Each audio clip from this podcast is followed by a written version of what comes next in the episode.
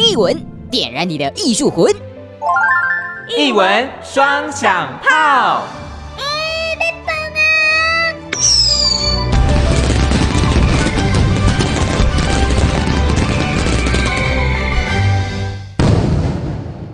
一文双响炮，醋比桃味拢卖造。我是阿豪，我是心灵，咚咚咚锵，咚咚咚锵。我在。弄古诗，你有看到？大家可以想象一下，朗塞。对，新年快乐哈！没错，今天是这个这一集上架的时候是新年前最后一个礼拜天。没错，所以我们下一次听到这个节目呢，就是新的一年开始了。对，新的农历年之后开始了。没错。那过年的时候，我最期待吃年夜饭。你我最期待拿红包啊，不然呢？少兰，你不是吃货吗？我跟你讲，吃饱你才有力气数钱。不要这么现实 好不好？太现实了，是不是？好，对对对，我们今天来讲年夜饭。对，我们今天要来讲年夜饭。那我们来讲年夜饭，你自己有喜欢的菜色吗？我自己哦，我个人比较喜欢吃挂菜。挂菜。对，然后这可能很多人不喜欢，那我个人很喜欢，我就是怪。然后呢，再来就是肥肉，就吐一口那一种，最肥的那种。如果只有肥但没有什么肉，一点点这样可以吗？哎，但我真的其其实没有很喜欢吃瘦肉，哎，我就喜欢吃那个皮 Q Q 的。那你只吃皮就好了。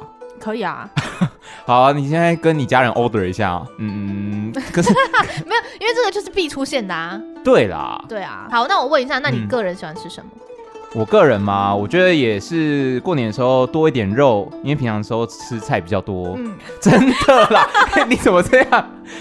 我们家吃素，不好意思哦。所以，所以是是我个人平常对对对，是您您吃肉，所以我们家过年的时候才会出现肉，小孩子回家才有肉，好吗？对对对对，失敬失敬的。没事没事。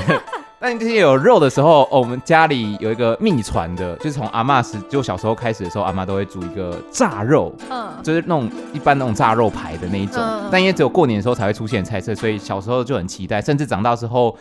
呃，我自己也很期待每年回去的时候，过年才会有出现的菜。嗯哼。那以前小时候最常最怕的一个问题就是，阿妈都煮好多好多。没错。然后第一天吃就很开心，第二天吃也觉得还蛮开心，第三天吃就，哎，怎么还是这些东西？你有遇过这个问题吗？当然有啊，就除从除夕开始最新鲜的，大家都很开心，吃的很开心。可是。就是你会办一桌很多，你知道吗？真的。就很为了要很丰盛这样子，然后吃到初呃初一呢还会吃一样的东西，然后初二可能一些长辈们哈回娘家嘛，就会煮一些新的菜。哦，对对，然后还会有旧的菜哦，没错，还会有旧的菜，然后再来呢，初三、初四、初五，哦，可能到新的菜也变旧的菜，可能到你开工带便当。你真的要带这个吗？但你可能出到初六也不夸张啦。对啊，因为那个量真的是太多了啦。对对，有可能到后面还变成厨余。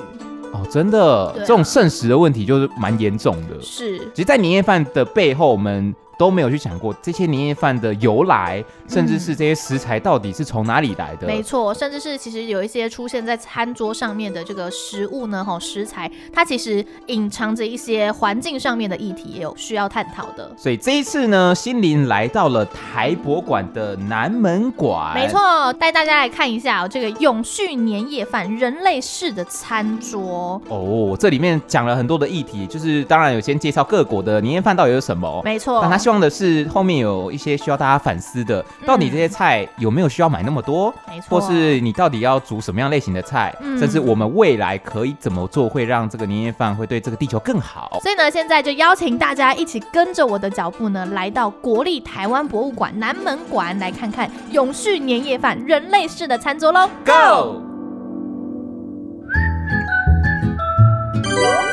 我是小精灵泡仔，准备好了没？好戏开锣喽！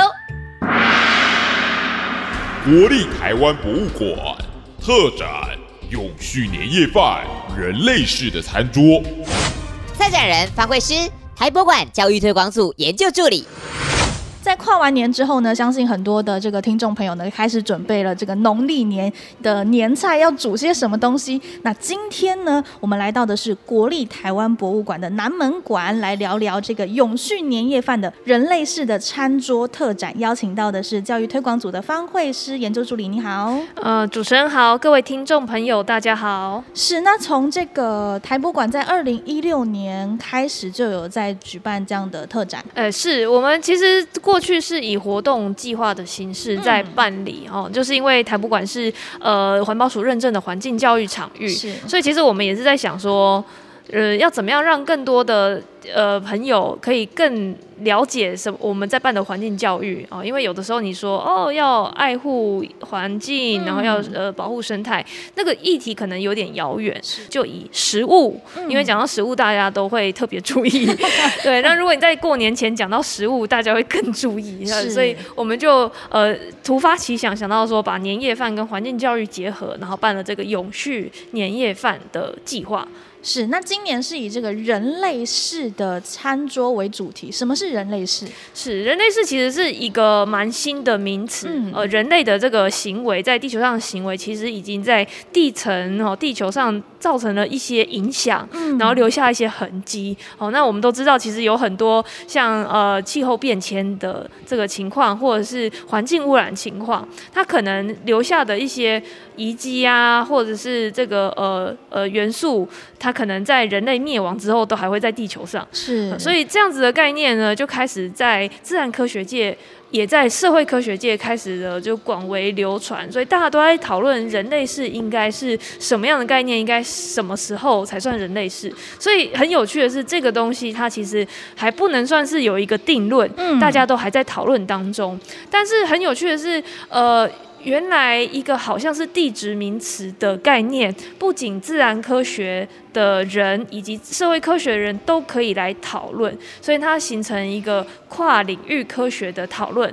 哦，大家都可以讨论，就是说这个环境的议题哦，以及我们去怎么定义呃环境。所以呃，我希望可以借由人类世这个名词。来让大家去思考说，其实我们吃饭的餐桌，像年夜饭桌，它是生态系延伸的一部分。嗯，就这么想的话，大家就会再往源头去想说，那好，我如果要看到这个完整的生态系的话，其实有很多餐桌背后的故事是需要我们去了解的。是，所以这个特展呢，可以带大家看到的是不不仅仅是生态系，甚至是刚刚也有说到跟社会也有关系，人文的部分也在里头可以看得到。那首先呢，这一次的展区可以分成哪几个单元呢？呃，这次的展区大概四个单元。呃第一个单元呢，主主要是让大家还是有一个过年的气氛哈，进来就看到台湾不同的多元族群的呃这些节庆的食物。嗯，那当然呢，有呃可能汉人朋友哦，就是像闽南朋友或客家朋友常常见到的风肉或是卤肉，对，还有火锅，大家冬天一定要吃火锅。对，还有什么乌鱼子啊、佛跳墙等等之类的。对，那你如果你在我们这个展区转一圈呢，有一非常逼真的这个食物模型，你就会发现。说沿着柱子转一圈，你会看到一些你可能不是很熟悉的。菜色哦哦，在这边可以看到类似粽子的东西。是是是，这其实是呢，呃，像我们餐桌上面这个是卢凯族的很重要的小米的节庆食品，叫做阿拜。嗯，呃，这个就是他们在呃收获季的时候很重要的食物哈。是，所以你用粽子就是等于是我们用汉人的方式去理解，但是他们的名字其实阿拜。所以在我们这个餐桌，你也可以看到我们用这个食物它的原原本的名字来介绍它。嗯，哎，那这些都是真的在台湾各地很重要的节庆食物。那你网上看到这个圆柱上有它对应的这个节庆或是祭仪的名称。哦，大家就可以开始来认识，原来台湾还有很多呃，不管是食物哦，还是这个文化，是大家还不熟悉的。哦、在在这个转盘上面呢，不仅仅可以看到这个汉人的呃年菜的部分，再就是原住民族，他们可能在丰年祭的时候，可能丰年祭就是他们的所谓的年节。对，年对对对，年祭。然后呢，再来还可以看到其他呃华人地区的这个食物的部分。对，还有新住民族群，像台湾也很多的越南族群以及印尼族群。群，那越南族群跟我们一样，也是过农历新年，然后，但是他们吃粽子，而且他们粽子一个就一公斤重哦，所以大家在这边就可以看到有关这个粽子的介绍。那也可以看到像新马地区的华人会吃的鱼生，他们也吃生鱼片，但是他们生鱼片用捞的，对，用捞的，所以有一些很有趣的概念哦，大家都可以在这边来认识一下。哦，在这边还有看到一面墙，就是呢，是上上面写着翻翻看，所以它上面有不同的这个知识啊，你可能他会问你一个问题。翻开，它会有告诉你什么样的状况？对，没错，其实这个很有趣哈。我们这边有十五个题目啊，那我们有做这个展场的这个调查嘛，嗯、看大家对哪一个地方印象最深刻。竟然有民众说他对这个翻翻牌非常的印象深刻，因为他一题都没有答对。你选一题试试看嘛。你说我选一题试试看嘛？我当然要选一个看起来，嗯嗯嗯，看起来最最简单的，让我选第一题好了。哦。台湾汉人农历新年的年夜饭常见的常年菜有两种，第一个是芥菜，另外一个是。菠菜，哎，没错，这个你怎么知道？主持人，哎，因为我有我有吃过，但我记得是在南部的地方吃到的，它是菠菜，而且是不会剪的。是是是，没错，哎，对，所以在我们这个食物模型的餐桌上面，其实就有菠菜。然后，如果大家之前有看过有一个那个连续剧，那个《熟女熟女养成日记》，他们也是女主角在吃这个，对，一根菠菜不可以咬断，连根吃下去，这样怎么样？你是偷做功课啊？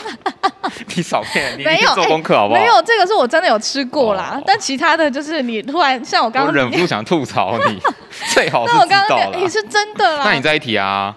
猜猜在说什么食材呢？财运旺旺，我想，嗯嗯，菜头啊，意大利的，我从意大利新著名的这个口中知道的，他们一个文。所以我刚刚猜错了，那我来翻一下。这个东西可能不是台湾的扁豆。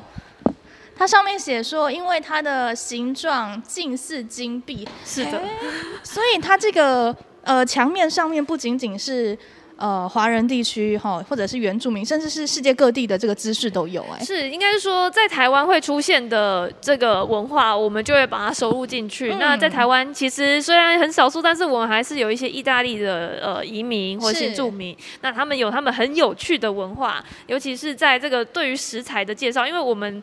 就是汉人最厉害，就是把那个食材都给他一个很厉害的吉祥话嘛。我、嗯、我就很好奇说，哎，其他族群是不是也是这样呢？哦，哦，所以这里就有透过这个猜猜的猜猜谜的翻翻版，大家可以来学习一下。是，大家有兴趣可以来翻翻看，看看你的这个知识含量够不够啊？对 对。那从这个第一个展区呢，大家来了之后可以看一下说，说哦，你平常的年夜饭在这个地方有没有出现？平常有看过的年夜饭，或者是呢，你们家会出现的年夜饭，但是呢，到了这个第二个展区转过来之后呢，就要请大家稍微思考一下啊，就是你的这个餐桌上呢，这些食材它的一些这个生态足迹，你了不了解呢？是是是，所以大家到了这呃主题二的部分呢，就会开始来了解我们产地到餐桌的这个过程。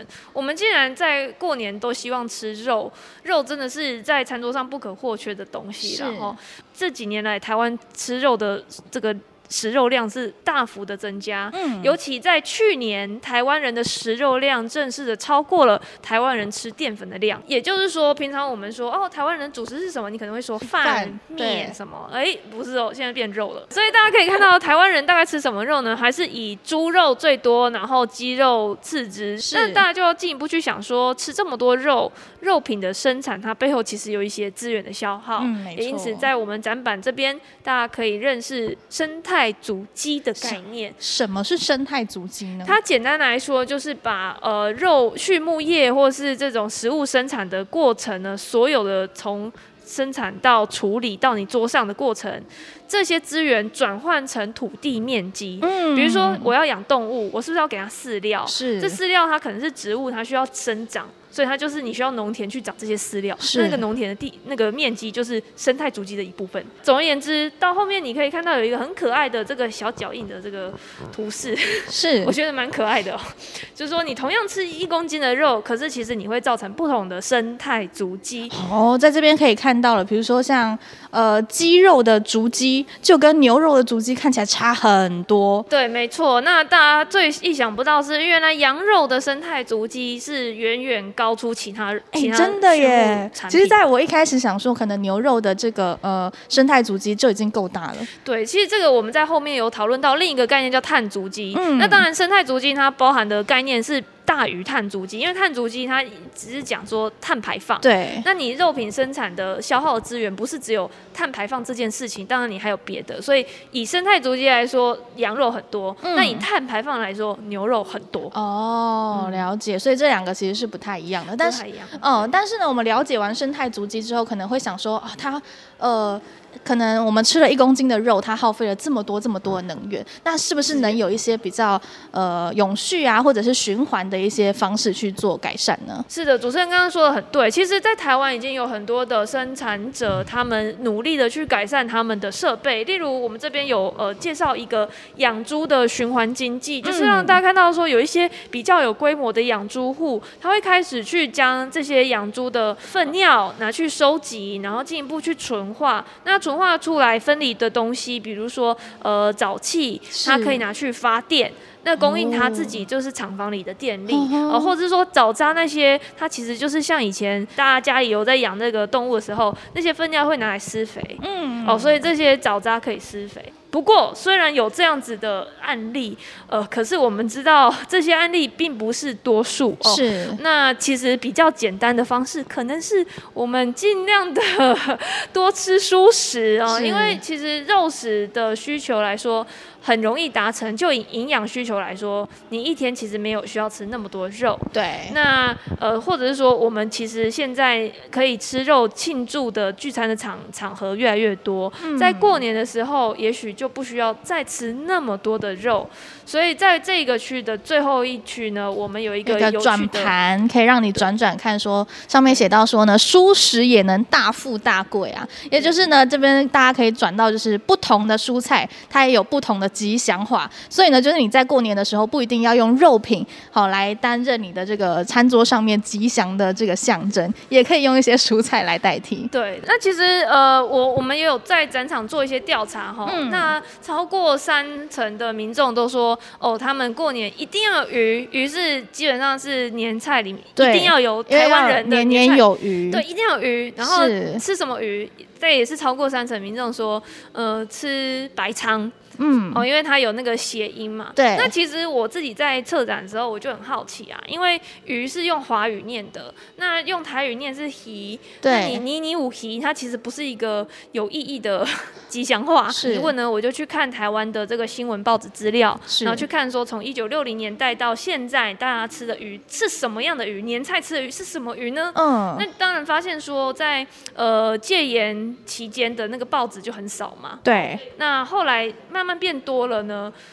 哎，就会有一些新的不同的鱼种出来，哈、哦，比如说像这个鱼翅的部分，其实以前人也没有在吃，哦，嗯、哦，然后像这个石斑跟鲈鱼，也是在一九八零年后，台湾的养殖技术上来了之后，它才变成一个稳定出现的。哦，这变成是可能原本是从海捞的或者是淡水鱼类，到后来呢，比较多的会是养养殖。哎，对，所以对主持人说的没有错，所以这里有个趋势就是养殖鱼类的使用的。这个或者是在报章杂志上面出现的比率增加，嗯、然后进口鱼类的比例也增加，增加嗯、对，然后再来就是鲨鱼是一个很明显的一个案例哈，因为但鲨鱼其实你并不知道它到底是进口还是在地，嗯嗯嗯。那我觉得。呃当然，呃，有一些环保意识或者是有在追环保新闻的人知道说，鲨鱼其实是大家尽量建议尽量不要去吃的，因为其实还没有真的有效的去管理的方法。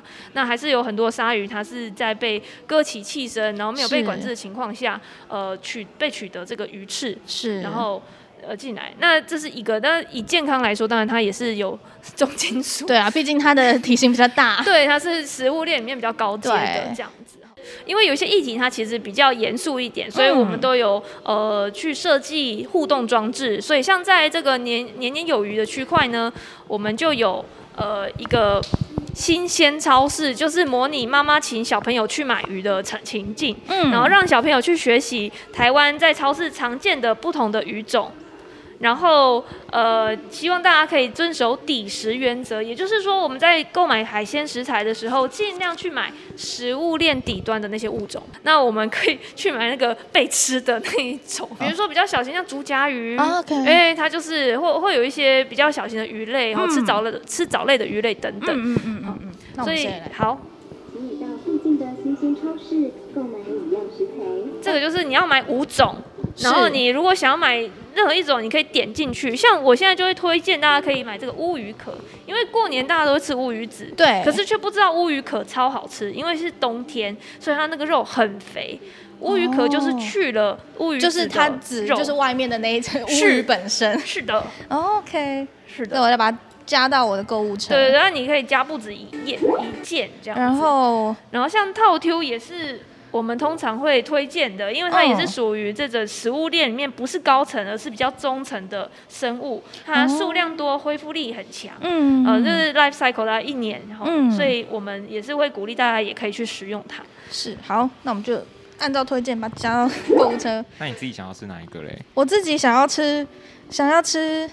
萨巴鱼，虱目鱼它就是养殖鱼类，那它是个饲养的方法呢。嗯、在一些比较传统的方式是浅平养的话，是那它确实也是呃对环境的负荷比较少一点。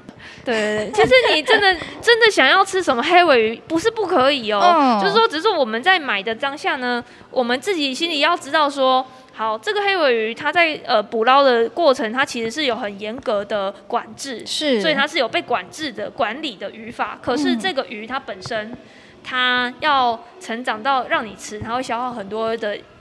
海洋资源是，然后以及呃，它也是食物链顶端嘛，所以它就会有这个重金属含量 比较高一些些。对，你还是可以吃，对，但是就是你就要心里要准备说，哦，我吃它是因为这是一个一年当中我就吃吃这一次哦之类的哦。对，就是要有这样子的伦理观念在。然后我的购物车，假设我就买了这一些，没错。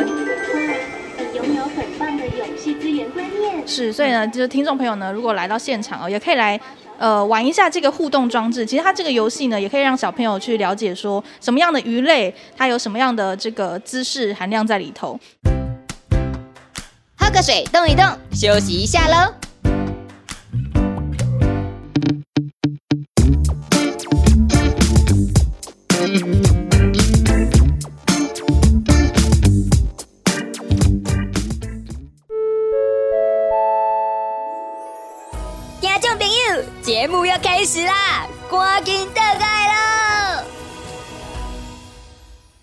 再来呢，我们就会讲到，刚刚是看得到的，接下来我们要。讲到的是这个看不到的这个食材，呃，没错，我们这边看不到食材有很多哦。首先就是那个你吃进去你没有看到的啊，就是塑胶为例，塑胶垃圾的部分。那我们这里有一个很亮点的展件，是呃来自澎湖在地的一个呃艺术工作室，叫 O Two Lab 海漂实验室。嗯、他们用他们平常捡来的海洋垃圾、海洋废弃物，做成一桌远看像是很美味的拌豆。看起来很丰盛，但是近看呢，你可以看到的是它的白饭是用保丽龙，然后呢，它的这个鱼呢，可能是这个铁铝罐，在这个牡蛎里面呢，会有一些废弃的塑胶制品等等之类的，所以呢，其实这个是我们。呃，看不见的食材，把它具体化出来。是没错，这个是澎湖的人，他们每天都会遭遇到的一个问题，嗯、也就是海洋垃圾问题。大家平常去澎湖是夏天去嘛，所以就是很漂亮。可是你冬天去的时候有东北季风，嗯、海海废垃圾全部都吹过来了。哦、所以现在如果你去看，就像垃圾岛一样，嗯、就海洋很多。那你可以看到，甚至这里的啤酒罐很多都是没有开封的。是对，你可以。然后这整桌里面唯一真的海鲜，就是这个啤酒罐上面的藤壶。那一颗，哎，我看到了，所以这真的是，这真的是从海边捡上来的，这真的是海漂垃圾。对，那我们后面背景这个音乐呢，是花莲呃港口部落阿美族港口部落的一个歌手叫阿怒，他唱的是不要乱丢垃圾，嗯、因为他们每天或者是常常会下去捕鱼，所以常常会捡到垃圾。那这一首歌呢，他是用这个母语去唱的，是但他的歌词当中呢，就是他就说，我想告诉你，这边已经没有鱼了，也没有章鱼，没有龙虾。这边有很多的垃圾，很多的塑胶。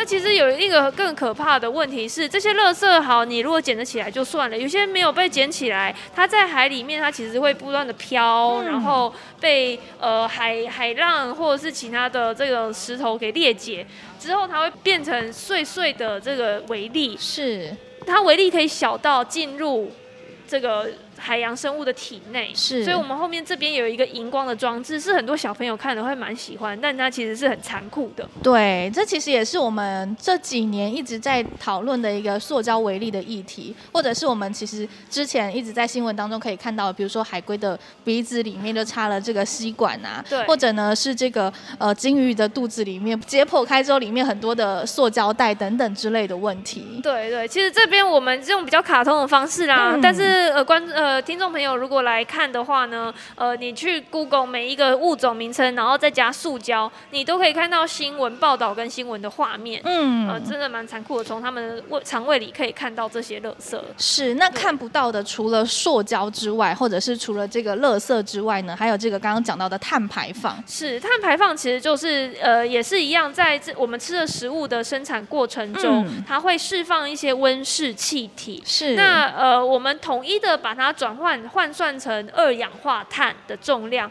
就可以去做一起比较，统一的比较，嗯，就会发现说啊，原来。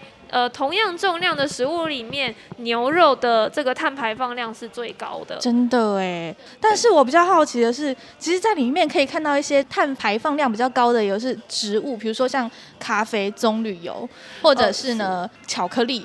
是，那是因为呃，如果你看它植物本身，你就想它就是植物嘛，应该还好。可是我们为了要把它变成经济作物，我们会去施肥。哦。那有些是它在这个生种植过程中，人类做的这些处理，例如施肥，它可能会造成一些多余的温室气体。是，就这边呢，这一道墙，大家可以很清楚的看到，说你平常呃在餐桌上会看到的哪些食材，它的碳排放量会有的多寡是多少。所以呢，你就在。平常你在选择食材的时候，你就可以来稍微考虑一下。没错，是。那看完碳排放之后呢，再来就是我们吃完的一些东西啊，可能有时候吃不完，好，或者是在处理的过程当中有一些废弃的地方，那它就会变成厨余。是，没错。那厨余的这个量呢，其实也很惊人。是，没错。那我们可以就是往前走。那刚刚我们就提到说，其实现在每年呃吃年夜饭的这个人数好像没有以以前那么多了。是。所以我们准备准备的食物常常就是。准备过多，嗯，那它就造成一个很严重的剩食问题。那台湾的剩食问题严重呢，是因为我们的厨余其实回收量非常低，嗯，不到十分之一，哦，不到百分之十被回收，哦，可是被回收的量又非常的多。那我们这边有一个数据，哈，这个数据就是呃环保署在前两年的数据，是呃是五十万吨。五十万都是已回收，这边已经是已回收的，已回收的哦，不包含没有被回收到的。对，没有看到那个冰山一角。那大部分没有被回收，它可能就是夹杂在一般垃圾里面。嗯，那夹杂一般垃圾会被怎么样呢？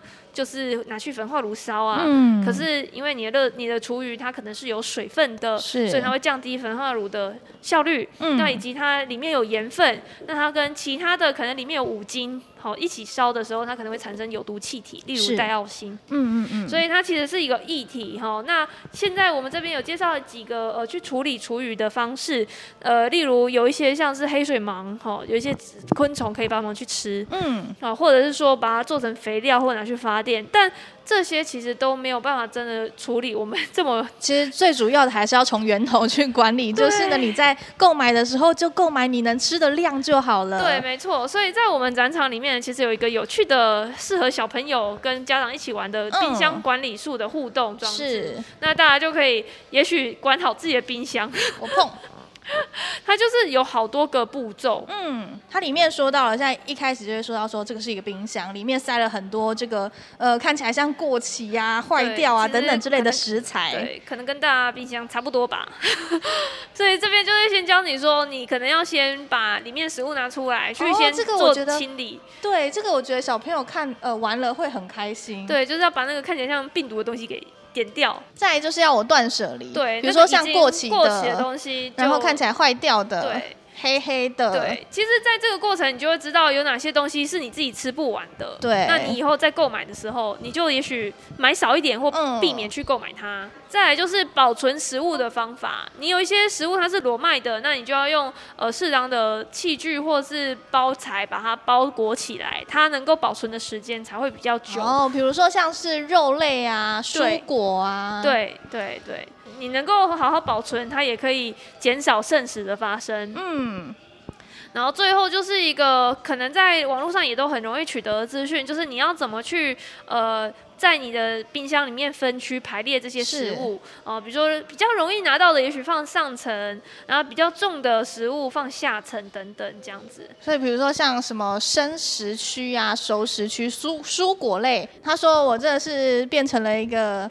冰箱管理大师，对，没错。所以其实这个就是，我觉得冰箱真的很很重要。那当然，呃，清冰箱以外，你也是需要去做计划性的购买。这也许在接下来年节是个很重要的。对，因为大家会大采买啊，比如说拜年货啊、食材啊。对，先想一想，我们有几张嘴巴要吃。对对，从源头开始管理那个数量，先计算好之后呢，之后。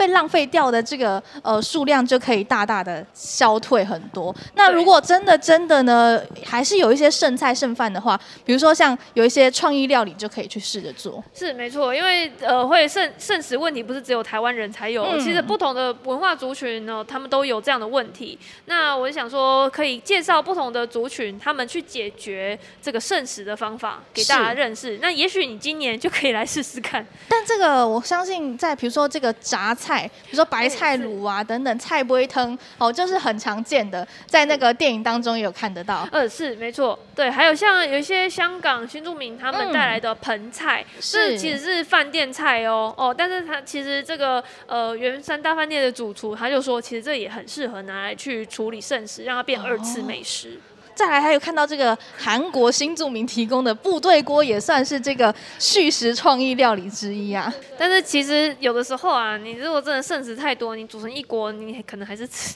吃不完。吃不完。对，所以真的那个计划性的购买还是蛮重要的。是。好，那我们要讲讲到了这个看不见的食材哈，提醒大家要减少浪费之后呢，我们接下来进到了这个展区，就是要提醒大家未来要怎么做啦。是是是，我们可以呃往前走一点。所以前面大家可以看到一些可能环境议题的部分，哦、嗯，那就会想说，哇，好像有点危机哈。可是其实台湾各地都有很多的人在为呃永续餐桌这个议题付努力。所以，例如说，呃，到了这个第四个展区永续的餐桌呢，你可以看到这个友善的餐桌。那这个这个展区其实就是台博馆呃长期在推推动或者是推广的这个呃绿色保育标章，哦，这个其实是林务局跟 NGO 一起去辅导农民的一个标章。嗯，所以很多农民他们不只是有机，他们还会努力的去维系他们农田生物多样性。哦，那这件事是很不容易的。是，那在吃呢，不仅是要对对于生态要友善哦，其实我们刚刚有说到说要吃的呃。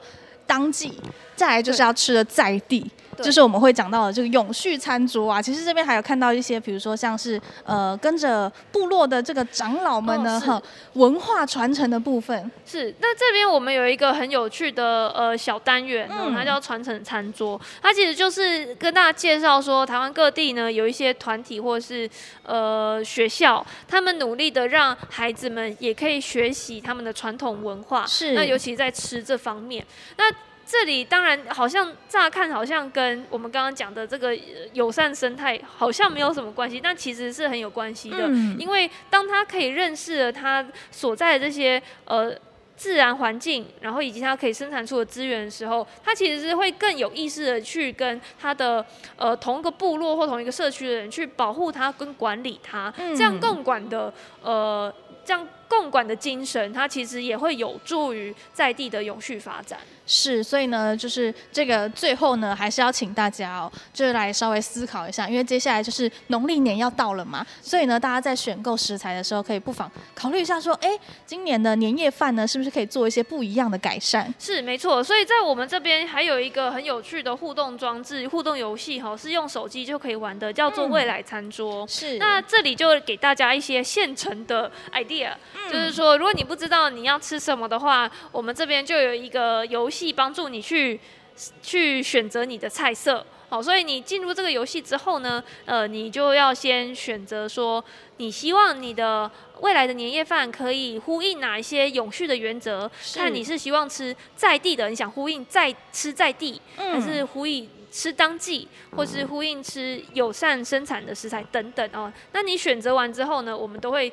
给你一个推荐的菜以及食谱可以下载。哦，在这边呢，我已经登到了这个页面当中啊，它就可以选择呢，你今天好像刚刚说到，你今天的这个年夜饭呢，你要走什么样的风格？比如说像是剩剩菜续食啊，蔬食料理，或者呢是当季在地友善环境等等文文化传承，或者是刚刚有说到的这个动物福利。那我现在选择了一个，呃，比如说像蔬食料理好了。你笑什么？那很好，他是有想要突破自己。我我觉得你有在这个展览看完之后有成长，我觉得很感动。好，那现在接下来要我选主食，比如说像高丽菜啊、萝卜，然后好，我个人比较喜欢吃芥菜，嗯，相对来说。然后他就推荐我说可以吃这个银杏枸杞常年菜，所以呢，如果这个呃听众朋友啊还没有想好说这个年夜饭要煮什么的话呢，也可以来好这边看一下，然后选择一下你今年想要走什么样的风格，再来呢就会推荐你一道这个呃年夜饭当中可以出现的菜色。是我希望民众他其实在观看展览的时候，很多其实因为这个主题是大家应该。理论上应该蛮熟悉的嘛，嗯嗯，那都是吃了好几年的，所以其实可以从自己知知道跟不知道的这个面向去看，就是说，哦，我看到这边有一些是我知道的，但是有哪些是我没有注意到或我不知道的，嗯、我希望大家可以呃去特别注意这些事情。是，所以就是希望可以借由这个特展，可以认识到，比如说像呃刚刚有讲到了减塑胶或者是环保、永续等等这些议题嘛。是是是，这些很重要。嗯，嗯，嗯，那会是最后以你这个策展人的观点呢、啊，用一句话来形容这个呃展览。我觉得这个展览就像是呃台湾的一场永续饮食的旅行，嗯哦，所以有的人可能有点担心说，哦过年人好多，你去各地都会塞车干嘛的，你何不就来我们展场，就好像一个小小的环岛旅行。对，那最后可不可以跟我们说一下这一次的这个呃永续年夜饭的特展的展期到什么时候？这个呢，大家今年应该会很高兴，因为我们展期超级长，我们展到二零二二年的。呃，十月底，嗯，所以不仅仅是限于说，呃，过年之前大家可以来，然后看一下，参考一下，说你今年的年夜饭要煮什么之外呢，你今年有时间的话呢，也可以哦、呃、来走走看看，说你平常在这个日常料理的食材当中呢，是不是有一些也可以去做一些思考的部分。那最后呢，非常感谢国立台湾博物馆教育推广组的方慧诗研究助理来跟我们说明这一次的展览，非常感谢您，谢谢主持人，谢谢各位听众朋友。完了展览，炮仔实在是很好奇大家的年夜饭都吃些什么嘞？我们呢随机访问了几位路人，一起来听听不同家庭的年夜饭吧。佛跳墙，然后跟鱼、珍珠丸子、腊肉、对年糕这些。常年菜，然后鸡肉，然后火锅那一类。香肠、腊肉啊，东坡肉那种，还有一些家常菜这样。哦，大家的年夜饭都好丰富哦，听得我的口水都流满地。嗯，那大家印象最深刻的是展览的哪一个部分呢？觉得说之前在吃年夜饭的时候就没有想到说它会有一些碳足迹的一些就是问题在，就是没有去想到说我们现在眼前吃的这道食物其实会有什么样子的，就是环境上面的影响，没有想到这么这么多，就是碳排放量吧，就是。除了动物有碳排放量，然后连植物都有。因为平常很喜欢喝咖啡，然后不知道咖啡和可可这一类也会很多。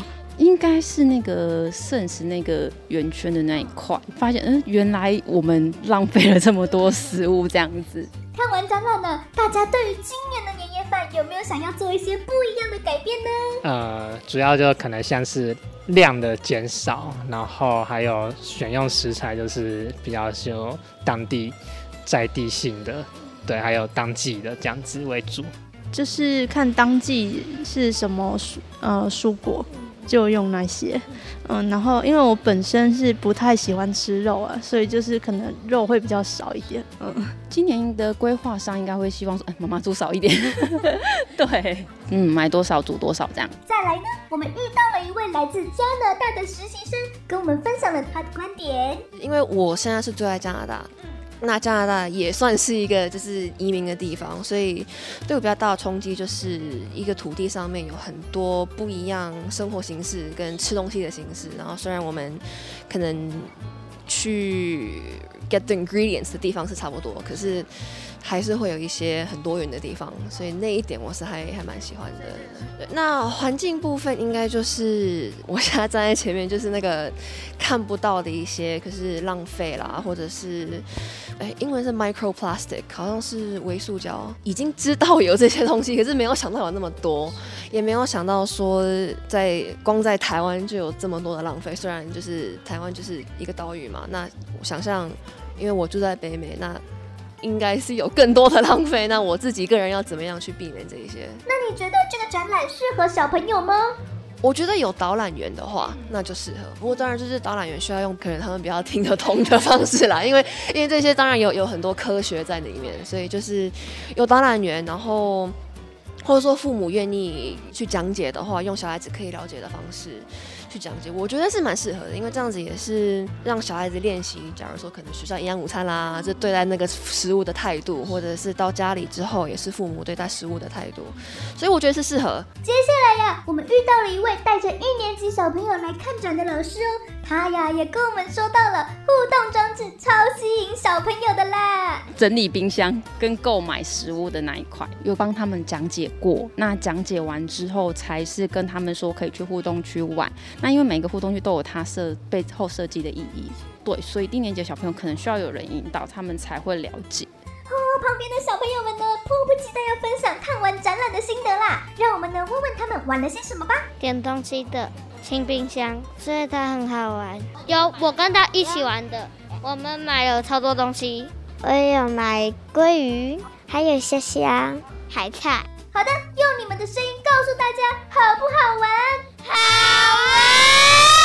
过年炮仔来提醒：丰盛年夜饭要永续，大家开心来欢聚。我是炮仔，把时间交还给棚内。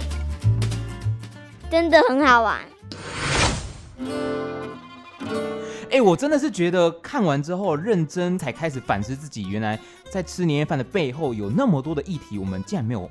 注意到或忽视掉了，真的哎，因为以往在吃完年夜饭之后，不是就是打打牌啊、看看卡 通啊、自己做自己的事情，以为这样就结束了，殊不知后面还有很多这个值得探讨的议题耶。我在里面印象最深刻的是叫做鲟鱼慢食，还有教大家如何把鱼吃干净哦。因为大家可能像有一些要挑骨头的，可能大家觉得哎好麻烦哦，或没有办法挑的吃的那么干净。他有教你一些步骤，像你可以从鱼鳍。先把鱼鳍剔除，然后从尾巴到中线，从尾巴开始吃，那就可以把骨头挑开，甚至不用翻身就可以把鱼吃干净。哦，所以你平常是不太会吃鱼，是不是？这样也这样也听得出来，是不是？不然呢？因为我本人有这样的困扰啦。因为你刚刚一脸就是哇，我得到一个新的技能，你知道？因为我就只会 吃那个背部上面，吃完我就 OK，谢谢。我先澄清一下，因为我就很常吃一次就会被鱼刺给到啊，我有后遗症，我会怕。那你现在学会了吗？我看完展之后，我学会了。好，我们下一次呢，我们就来直播，有没有？他现现场验收吃鱼。反正我从这个展览之后，我学到到底怎么吃干净鱼。哦，所以这是你觉得收获最大的。但我个人呢，我觉得印象最深刻的应该就是那个海废餐桌。哦，这个我觉得对于大家来讲，你到现场这个应该是最冲击的一点。对，没错，因为它拉近了你。跟这些议题之间的距离，你会觉得海费好像很遥远，或者是我家根本就没住海边，我看不到海费垃圾。对，他把这些海费转化成年夜饭的形式。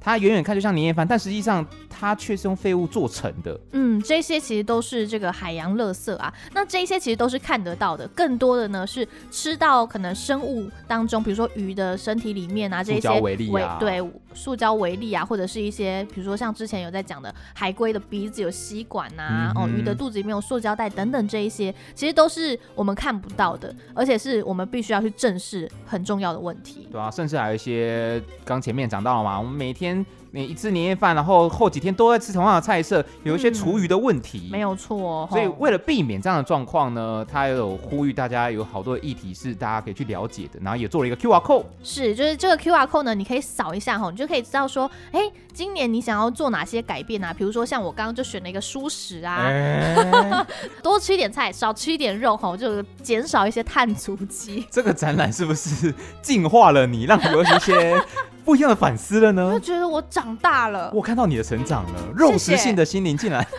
改吃菜。那再来呢，你也可以把你今年呐、啊、做了一些改变的这个年夜饭呢，放上网络上面跟大家分享。要放在哪里呢？要放在我们的台博馆，它有 Facebook 的粉砖上有一个活动，然后大家可以去把你今年的年夜饭。不管是多丰盛，或者是像刚刚提到的，看完展览之后有一些议题的转变，你想要精进的那个方向，嗯，然后你也可以看看呢，其他人家里的年夜饭都吃些什么，你也可以哦，之后在比如说日常生活当中啊，或者是明年甚至是好几年之后的这个年夜饭呢，都可以来做参考。所以邀请你呢，你过完年之后有机会可以来到国立台湾博物馆南门馆来看这个永续年夜饭人类式的餐桌，更了解年夜饭背后要讨讨论的议题。哦，这个展览很长哦，吼，到今年二零二二年的十月三十号啊，所以呢，你可以找一个你觉得天时地利人和的这个时间呢，来看到这个展览，来净化一下自己的身心，就像心灵一样，从素 从肉食开始渐渐朝向呃菜比例多一点，没有错，哦，这是一种成长，然后期许大家共勉之，共勉之，让这个地球更好。啊！今天的译文双响炮丢到家，我是阿红，我是心灵，祝大家新年快乐，阿兰就新来。走喽。